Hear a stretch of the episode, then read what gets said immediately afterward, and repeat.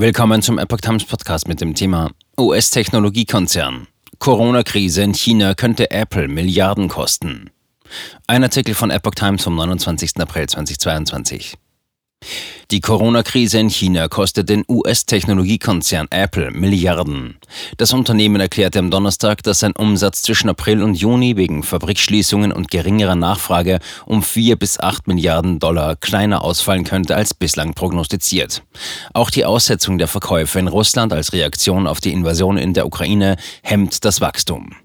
Im elektronischen Handel nach Börsenschluss verlor die Apple-Aktie rund 3%. Bereits im abgelaufenen Quartal hatte es Anzeichen einer Verlangsamung gegeben.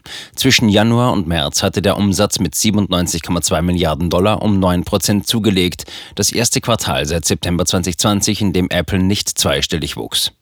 Grund waren unter anderem Probleme in der Lieferkette sowie die Sondereffekte durch die Corona-Pandemie in den vorherigen Quartalen. Die Verkäufe der iPhones, die mehr als die Hälfte des Gesamtumsatzes der Kalifornier ausmachen, wuchsen im Vorjahresvergleich nur um 5,4 Prozent. In Asien verzeichnete Apple sogar einen Rückgang. Der Gewinn stieg dennoch um 5,8 Prozent auf 25 Milliarden Dollar, was über den Erwartungen der Investoren lag. Allerdings machen Apple auch neue regulatorische Hürden Sorgen. Die EU hat sich Ende März auf neue Regeln geeinigt, die unter anderem die freie Wahl des App Stores vorsehen.